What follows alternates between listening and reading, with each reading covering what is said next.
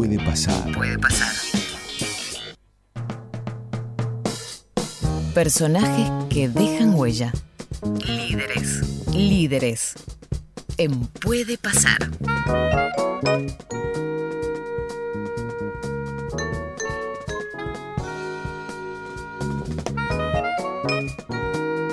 Llega el líder, llega el señor Nicolás Hasse. Nico, ¿cómo estás? Buen día.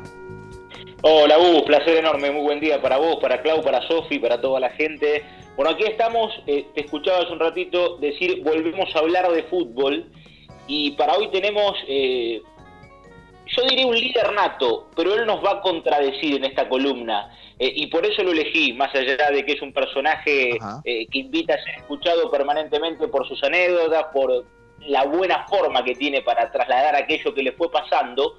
Estoy hablando de Oscar Ruggeri, eh, multicampeón, uh, y lo iremos repasando a lo largo de la carrera. Pero vos sabés que el primer tema que, les quiero dar como, como introducción para empezar a escuchar algunos testimonios que nos van a ir marcando de sus decisiones y por qué ese liderazgo que construyó, Ruggeri es de los que cree que más allá de que todos tenemos nuestra personalidad y algunos con mayor ascendencia sobre el grupo de turno en el que le toca formar parte, eh, tiene mucho que ver con aquello que te va pasando, con el éxito o con el fracaso, eh, con los compañeros, con los líderes que te van formando para poder moldear aquello de terminar siendo un capitán independientemente de tener cinta o no, porque Ruggeri es de esos que siempre fue capitán, pero no siempre llegó la cinta eh, de ese equipo de turno en el que estuvo jugando y me parece que, es un personaje que nos va a ayudar a entender esta historia o que lo ve desde otro lado con respecto a otros líderes que coincidían desde chicos se sentían eh, que siempre estaban a cargo del grupo de turno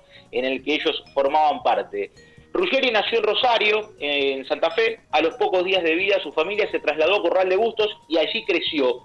Eh, para arrancar jugando en Rosario Central y en General Paz Junior, hasta que de adolescente viajó a Buenos Aires para formar parte de las divisiones juveniles de Boca. Rogeri debuta en la primera de Boca el 8 de junio del 80 en un partido frente a Newells, en el que su equipo ganó por 3 a 0 y un mes después convirtió su primer gol, el 9 de julio, en la victoria de Boca frente a Colón. Eh, en total fueron 147 partidos y marcó 11 goles entre el 80 y el 84 y empezó a tener una constante que iba a convivir con él a lo largo de toda la carrera, y son los títulos de aquel Boca campeón, Maradona como emblema, en el año 81. Pero Ruggeri cree que los líderes lo fueron formando a él para terminar siéndolo, y de esto va a arrancar hablando, de cómo lo marcó aquel vestuario de Boca, Ruggeri y los capitán en ese Boca que me tocó era el Chapa Suñé. Entraba al vestuario y no se movía nadie. Yo veía a los grandes que estaban todos en silencio, todos callados, no lo quería mirar porque tenía miedo que me diga algo. Pero bueno, esos son los tipos que, que yo no me los puedo olvidar. Era muy simple para mí después. Si yo ya lo había vivido años con ellos. Entonces, eh, pararme delante de un grupo o, estar sentado en un grupo y decirle, muchachos, no estamos equivocando, este no es el camino, el camino es por acá y vamos a ganar y vamos a salir campeones y nos vamos a sentar con el presidente una vez que salimos campeones con la copa de otra manera. Entonces eso es lo que me enseñaron a mí y eso es lo que traté de enseñar mientras estuve en la mayoría de los equipos. Claro, también, también eh, mucho aprendido por, por vivir en, etapas o en clubes donde el liderazgo estaba bien marcado. Un nombraba, por ejemplo, a Chapa Unié, digo, eh, etapas eh, importantes en esto de, de, armar grupo, para llamarlo de alguna manera, Nico. Sí, y de vestuario. porque claro. es alguien, digo, personaje televisivo y desde hace mucho tiempo panelista en distintos programas de deportes, que siempre recurre y hasta han hecho memes o lo han querido eh, hacer caricaturas, si se quiere, con esto de, vestuario, eh, de cómo se dicen las cosas, eh, de, un léxico muy futbolero. Y Ruggeri va a ir marcando en esto desde dónde viene eso o dónde nace esa situación que él siente tan propia y, que expresa permanentemente. Pero tras la huelga de jugadores profesionales a principios del 85, Ruggeri logró que Boca le diera el pase libre y prefirió dejar la institución, junto a Ricardo Gareca. ¿A dónde? Historia conocida. Pasaron de Boca a River, cuando esto no era para nada común, cuando esto no se había dado en el fútbol argentino. Este hecho, sumado a un gol que Ruggeri le marcó al Geneise, originó una venganza y el odio de los hinchas de Boca. Ruggeri tomó una decisión. Gareca siempre cuenta que fue el cabezón quien lo convenció de dar ese paso, de dejar aquel Boca tras la huelga y pasar a River. En River se terminaría coronando y esa será otra historia. Pero a tal punto incidió esa decisión de Ruggeri que le prendieron fuego la casa de los padres. Yo quiero escuchar cómo reaccionó para que ustedes entiendan Ruggeri con la barra de boca después de haber dejado la institución, de haber pasado a River, de haber marcado un gol, de gritarlo eh, fuertemente. ¿Y qué le ocurrió? Me quemaron la casa los hinchas de Boca. Yo me fui de Boca a River. Mi vieja estaba dentro, se quemó mi vieja, me quemaron un coche, todo. Prendieron fuego fuerte. ¿eh? Fui a la casa del abuelo. Vive en San Justo el abuelo, vivía. Fui a buscarlo. Si yo sabía dónde vivía, vivía con la mamá y el papá. Yo tenía 24. Fui a la casa, hablé con él. Todo salió, me atendió. Y le dije que yo lo, estaba como loco. Y me dijo, no, mirá que la banda mía, la primera línea, no la quemó. La quemaron unos pibitos que no los podemos parar. Le digo, ah, la quemaron unos pibitos. Dame los nombres de los pibitos, no me quiso dar y le dije, me vuelve a pasar cualquier cosa, vengo y hago un quilombo acá en tu casa. No me importa nada, viejo, madre, todo, no me importa nada. Y bueno, no pasó más nada después.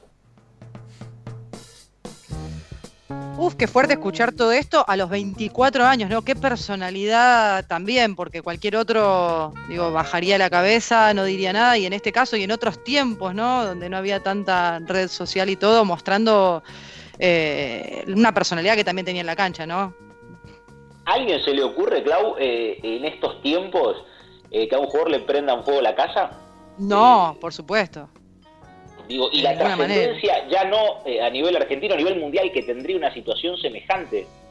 Que un futbolista, en este caso de River, podría ser de cualquier otra institución, que había dejado a Boca sufriera esto y que él eh, encarara a quien era el jefe de la barra brava de Boca por aquel entonces, el abuelo, él lo menciona con nombre propio, eh, y e ir a buscarlo y plantarse de esa manera. Bueno, ese era Ruggeri, eh, algo que hoy tendría otra trascendencia y que él lo cuenta como una anécdota, pero que es algo totalmente extraordinario, digo, gigantesco pero que tuvo ese epicentro en Ruggeri, que lo forjó. En River terminó teniendo 112 partidos oficiales y marcó 6 tantos. Con el club millonario, bueno, fue multicampeón, ganó Primera División 85-86, Copa Libertadores 86, Copa Intercontinental del 86, todo eso con Bambino Veira, y después ganó la Interamericana en el 87, antes de saltar al fútbol europeo, ya con Timoteo Gribol en el banco de los suplentes. Tras un año. Nico, este ¿cuánto nombre, ¿cuánto nombre, perdona que, te corte un segundito, pero digo, ¿cuánto nombre importante en ese hilo, no? Porque vos tomás el hilo como si fuera una línea cronológica, una línea de tiempo. Y, en cada compañero que se fue encontrando, ¿no? Eh, al margen de, de, lo que iba a venir después, y eh, la historia del River del 86, el título, pero digo, en todos los equipos siempre nombres importantes, fuertes en esto de, eh, de lo que vos cerrabas como vestuario, ¿no? Como, como roles de liderazgo, ¿eh? para ponerle título a lo que es, a lo que es la sección de líderes. Pero en, en, ningún club fue un club en, en esas cuestiones ajeno a esa realidad de armar planteles, de armar grupos, de entender los roles, de distinguir líderes. Sí, bueno, eh, esto de tener cinta o no, en el River del 86, en un River de nombres eh, fantásticos desde lo futbolístico, pero con muchísima personalidad, el capitán era Tolo Gallego, eh, pero Ruggeri tenía una ascendencia en el grupo muy importante a pesar de la juventud, porque llegó con 24 años al club millonario, otros 24 años, donde los jugadores eh, no, no era habitual que debutaran eh, a los 17 o 18 como ahora. Además, Nico, eh, Nelson Gutiérrez, Neri Pumpido, Enzo Francesco, Oliveto Alonso, digo, había uno atrás de otro. Sí, Alzamendi, bueno, un equipo magnífico de River y con jugadores importantes a nivel local y en cada una de sus selecciones, como también podían ser los uruguayos que mencionábamos. Pero yo quiero ir, porque en este hilo que vos marcás de su carrera, y ya llegará tiempo de la selección nacional, Ruggeri eh, a mediados del 88 deja River eh, y emigra al Logroñés, donde después de una muy buena temporada, eh, habiendo jugado 34 partidos en un año, en el verano europeo lo contrata nada más y nada menos que Real Madrid, donde termina siendo campeón en el 89-90 tras disputar 31 partidos y marcar dos goles. Pero esto es una, anécdota, digo, en cuanto a estadística. Llega al equipo figuras de Butragueño, eh, a ver, un Real Madrid que ganaba absolutamente todo, pero no quiero que sea yo el que cuente la anécdota, porque Ruggeri llega a un grupo, eh, porque esta definitiva es una columna de líderes, independientemente de títulos o no, de estadísticas eh, favorables o negativas que pueda tener el protagonista de turno, y llega Ruggeri a un grupo que rendía en la cancha, pero que estaba partido. Y escuchen la anécdota de qué toma como decisión Ruggeri en ese Real Madrid de figuras. Estos venían de salir cuatro años seguidos campeones. Abro la puerta así, todos sentados. Butragueño, Hugo Sánchez, Juster, Michel, eh, Sanchi, Gordillo, Hierro, eh, Llorente, las figuras máximas. Se llevaban todos mal. Yo, claro, empecé a, em, empezó el campeonato, empezamos a jugar, claro, le hacíamos cinco o seis goles a todos. Fue el año que hicimos 108 goles, creo. Pero no se hablaban. En la cancha bien el equipo pero ahí en el vestuario todo no había ni un tipo de relación. Se bañaban, pa, y se iba cada uno. Y yo digo, qué grupo de mierda, digo, no me gusta esto, viste, acostumbrado a estar juntos, a ir, ir a comer, empecé, viste, y no, y hay que hacer una reunión. Y el capitán allá es el más antiguo, puede o no estar jugando, y era Agustín, el arquero suplente era el capitán. Y un día lo encargo y le digo, Agustín, escúchame, no se habla nadie, hay que hacer una reunión acá. Y que se digan a la cara las cosas como son. ¿Te parece? Sí, loco, vamos a meterle, vamos a meterle. Insistí, insistí a Michel, a Gordillo, a Butragueño, a, los, a los españoles, ¿viste? Nosotros, pues en ese entonces había tres extranjeros solamente por equipo, era Hugo Sánchez, Juster y yo. Entonces hicimos la reunión, se logra la reunión, restaurante cerrado para el Real Madrid, mesa redonda, todo sentadito. El capitán agarra a Agustín y dice, bueno, va a hablar cada uno nadie puede interrumpir, empiezo hablando yo y vamos dando toda la rueda y nos bancamos lo que cada uno quiera decir, nos bancamos. ¿Sin hablar? Nunca en mi vida escuché tantas barbaridades que se digan en la cara como ese día. A mí me dieron, yo hacía tres meses que estaba, pero bueno, me la banqué, no podía contestar yo. Qué bueno es contando anécdota a Ruggeri y además eh, hace referencia a algo que él siempre indica que es eh, lo lindo de mm, jugar al fútbol, está en todas las mañanas, está en el vestuario y compartir con tus compañeros, tus problemas, las cosas que te pasan, esa hermandad que se forma en un equipo y que es tan importante y que el jugador de fútbol también valora.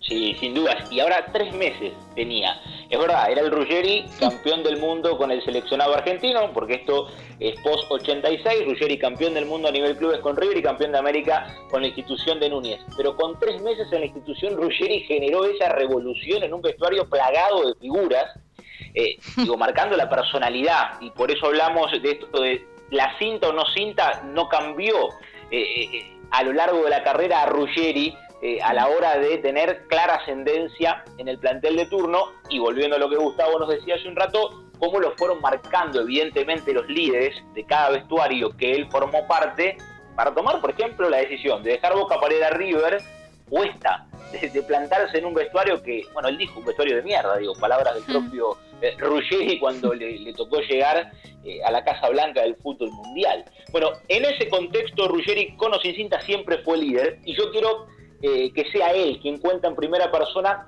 cómo era su estilo y las diferencias eh, dentro de la cancha con el vestuario, porque Ruggeri en terreno, cualquiera lo va a recordar, no era de, grandes gestos o de gritos o de exponer a compañeros como por ahí hoy es más moneda corriente, pero sí era muy fuerte dentro de un vestuario, y él lo cuenta. No me gustaba volver loco a los jugadores y me parecía que no iba a sacar ningún beneficio, gritando y por ahí haciéndole gestos. Ningún no, no, era totalmente distinto. En el vestuario sí. Yo creo que una o dos reuniones por semana en el vestuario teníamos. Porque me gustaba hablar de lo que estábamos pasando, de lo que estábamos viviendo. Y sí, sí, yo le iba y le decía, qué sé yo, al bambino, a Bilardo, un montón de veces, déjenos media hora, una hora porque necesitamos hablar. Todos tenían la libertad de hablar, pero no los titulares, los de peso, no, no, los suplentes nos interesaba. A mí me interesaba saber qué estaba pasando afuera. los tipos que no jugaban, los tipos que, eh, que estaban ahí sentados y que se entrenaban todos los días igual que yo, pero yo más o menos, yo me sentía que iba a entrenar y yo sabía que jugaba. Entonces el que estaba atrás mío, yo digo, este tipo tiene que estar bien, ¿viste? Tiene que estar bien, lo tengo que tener bien. En un rol o en un espacio, Nico, que poco tiempo recorrió como el de entrenador, ¿no? Porque, bueno, incluso reconocido por él mismo en algún momento también de, su vida, ya más dedicado y volcado a los medios que otra cosa, eh, planteó que realmente no llegó preparado para ocupar ese puesto, que él pensó que por jugar al fútbol le alcanzaba, que por ser jugador de selección, por haber pasado por los mejores equipos del fútbol mundial, Real Madrid, River Boca incluidos, eh, con eso sobraba para ser técnico y se dio cuenta que la verdad le faltaban un montón de cosas. Sí, eh, a ver, Velasco dijo alguna vez, eh, leía una nota esta semana, que el entrenador, ya que lo planteas desde ese lado, eh, no es lo que sabe del tema de turno, sino lo que traslada, lo que transmite, y que si uno sabe 100 de una situación, pero transmite 20, si le llega 20 al plantel de turno, no sirve, y quizás otro que sabe 60 de ese punto en particular, pero llega a 50, es mejor entrenador que el otro. Eh, y que quizás que para escribir un libro el que sabe 100 va a ser mucho más rico que, para leer el, que se sienta frente a ese libro, que pero no es lo mismo para poder entrenar. Eh, y bueno, quizás tenga que ver un poco con, esto que Ruggeri eh, no pudo trasladar, más allá de todo ese vestuario, entre comillas, que él tenía a la hora de ser entrenador. Dejé para el final la selección argentina eh, y no me quiero extender porque quiero que ustedes escuchen lo que significó para él transformarse en capitán y quizás ahí uno entiende un montón de cuestiones de por qué Ruggeri habla de la selección como lo hace habitualmente. Fueron en total 97 partidos y 7 goles. Comenzó a formar parte en el 83 con Bilardo y fue pieza fundamental en los 8 años eh, el entrenador la Celeste Blanca, campeón del mundo 90, bicampeón de América ya con Basile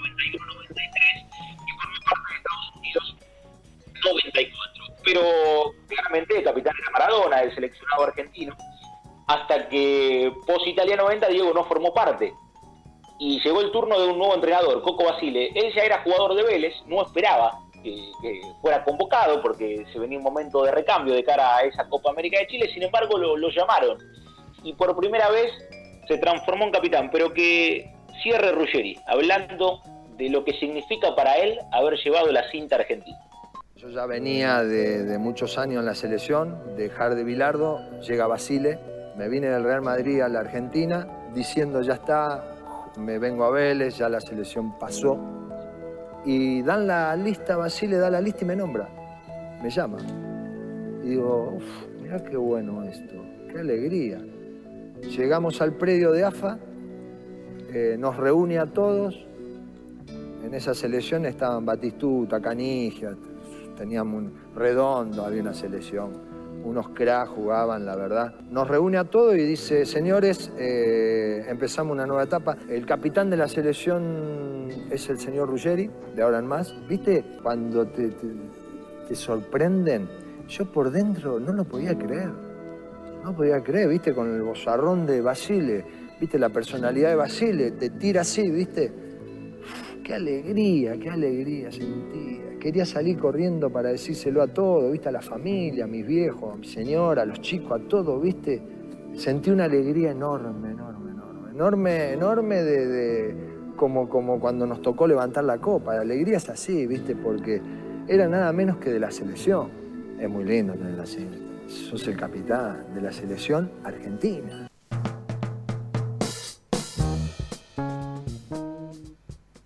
Qué lindo, ¿no? Qué lindo realmente cuando, cuando se escucha que se siente de esa forma también, ¿no? Porque a veces el, ser capitán, Clau, es algo que, se siente. No, no, no. Hay, grandes jugadores, digo, la selección actual lo demuestra, que tal vez no sienten ese espacio o, no, no, no tienen el, rol de líder incluido. Y bueno, y acá en el caso de Ruggeri, que es el, el, ejemplo fantástico que ha elegido para el día de hoy Nico, eh, se nota, ¿no? Eh, sale, le sale por los poros al cabezón.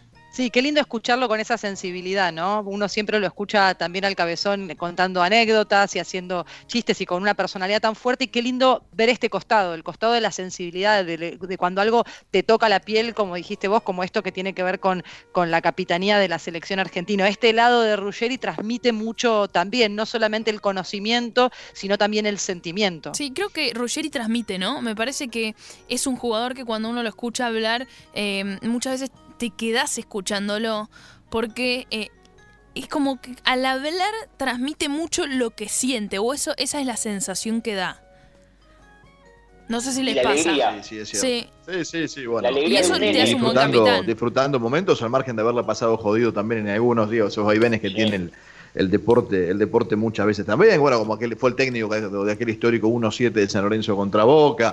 Pero bueno, son historias que van de la mano de lo, de lo deportivo. Nico, has elegido un personaje maravilloso.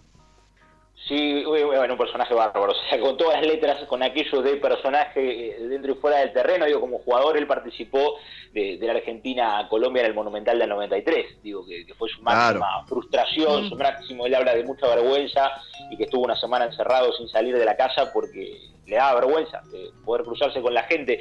Yo, eh, en el final, eh, a mí lo que me sorprendió, y por eso lo dejé para el cierre el audio, eh, el Ruggeri que se alegró como un nene eh, por la cinta del seleccionado argentino, eh, no era un pibe de 20, 22 años, era el Ruggeri de Boca, River, Real Madrid, campeón del mundo de clubes y campeón del mundo con el seleccionado y subcampeón del mundo en Italia. y, ese futbolista con todos esos pergaminos y esa trayectoria eh, se alegró como un nene cuando Basile le comunicó que iba a ser el capitán del nuevo seleccionado. Por eso lo, dejé para el final porque me parece que resume un poco lo que es el liderazgo sin perder la pasión, sin perder ese fuego sagrado que bueno que Ruggeri tuvo siempre a lo largo de su carrera. Nico, abrazo enorme eh, y un placer siempre disfrutar de esta sección con vos todos los miércoles esperada y disfrutada por todos. Gracias. Eh. Abrazo grande para todos, la seguimos, un placer.